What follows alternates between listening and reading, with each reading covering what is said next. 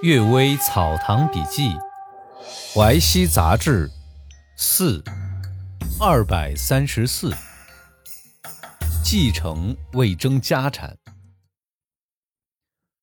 古代世袭禄位、世袭官职，所以家族的嫡长子必须立后，其他儿子并不享受祭祀，所以按礼制没有必须立后的规定。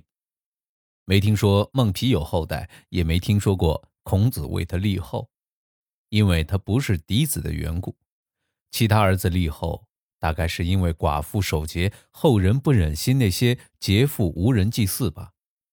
譬如士死后，本来没有祭祀，从献坟父开始才有祭文，是因为以身殉职的缘故。未成年人死亡叫做伤，但汪齐死时不称作伤，因为他是为国战死的缘故。李治。是根据义理制定的，以后就不能随便废除。凡是其他儿子没有立后的，也就沿袭旧例要立后，不能废除了。但家庭中矛盾就往往由此而发作。董曲江说：“东昌有兄弟三人，老二先死，没有后代，老大想让自己儿子去继承，老三也想让自己的儿子去继承。老大说呀，弟弟应当让兄长。”老三说：“兄长的儿子还年幼，而我的儿子已经长大了。子侄一代，弟弟又应当让兄长。”打了一年多官司，终于被老大夺得继承权。老三愤恨极了，忧郁成病。病重时对他儿子说：“呀，我一定要在阴间找到公平。”接着就昏迷过去。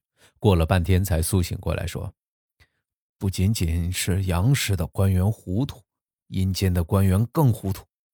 刚才我的灵魂到阴间官府报告这件事儿，一个阴间的官员反问我说：“你是为你二哥没有后代而争吗？那么你二哥现在已经有后代了，你只是想争夺遗产罢了。这仿佛在荒野看见一只野兽，两个人一起追逐，哪个跑得快哪个抓到，你还告什么状呢？”竟然不再理会我。本来争夺继承权就是为了争夺遗产，却睁大眼睛对我讲继承祖先祭祀的事这官员怎么这样不通事理呢？你在我棺材里多放些纸笔，我要向上帝控告。这真是个至死不悟的人。董曲江说呀，我认为他不隐瞒意图啊，这还是可取的。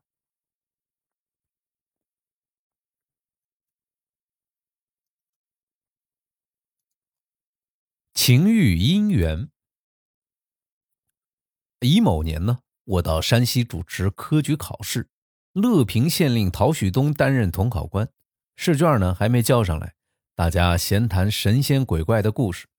旭东说呀，有个朋友游览南岳，走到山林幽深之处，看见一个女子，就靠着石头坐在花下面。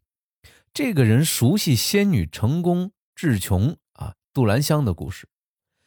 就向女子走过去，女子呢用绢扇遮住面孔，说：“我和你没缘分，不应当接近。”那这个人说呢：“缘分是从原因里生发出来的，我们不可以现在开始种下原因吗？”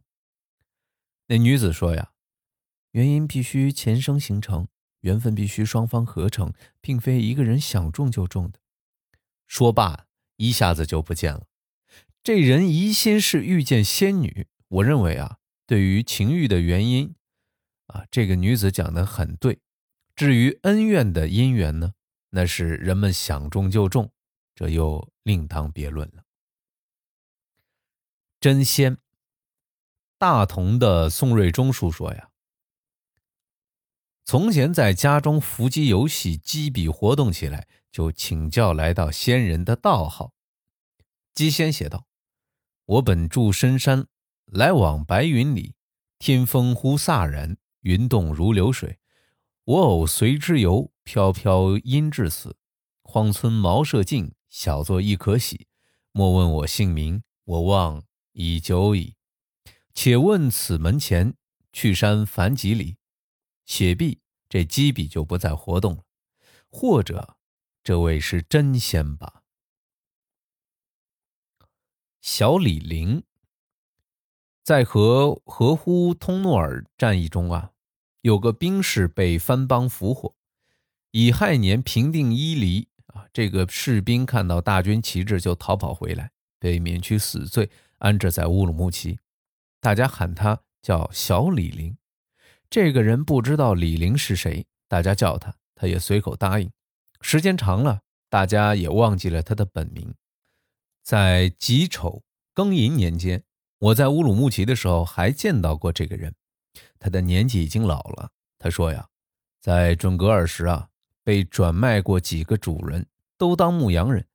大军到来前一年的八月中旬，晚上睡在山谷里，远远望见沙漠中有火光。西域各个部落经常互相抢掠，他疑心碰上强盗，就爬上山头瞭望。只见一个巨人有一丈多高，衣冠华美整齐，有侍从举着火炬在前面开路，大约七八十人之多。不久啊，就排好队伍，分两边站立。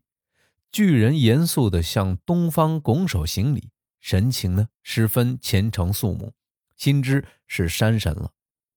当时啊，正是准格尔叛乱，又听到说啊，阿穆尔彻纳决定内附，请求政府出兵的事儿，心中猜想，也许这个地方要归属内地了，所以鬼神预先向东行礼吧。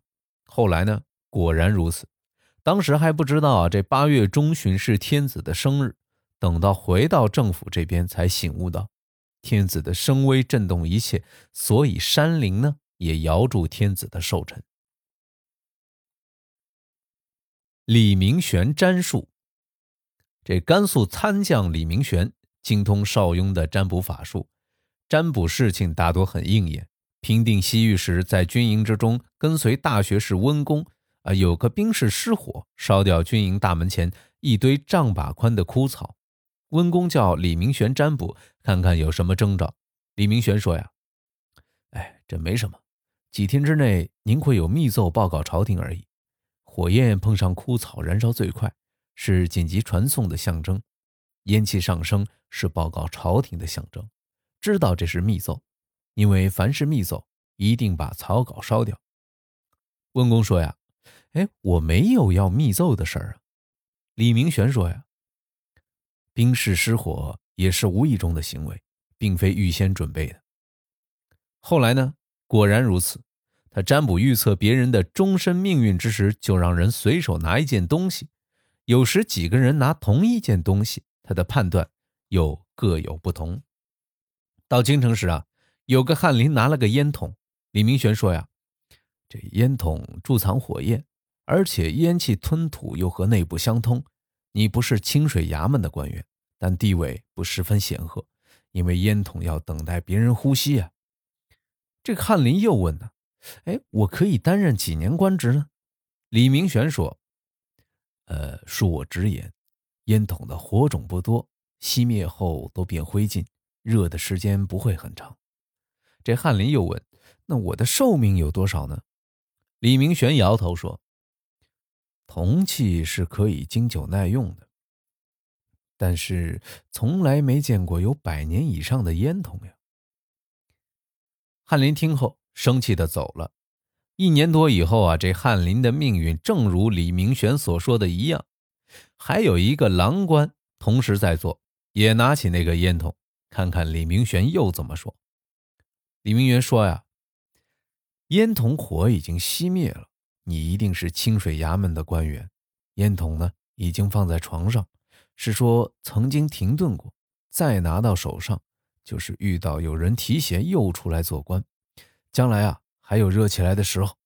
不过呢，这热度又和以前相同。后来啊，这郎官的命运也和李明玄讲的一样。感谢各位收听今天的《阅微草堂笔记》，感恩的心，么么哒。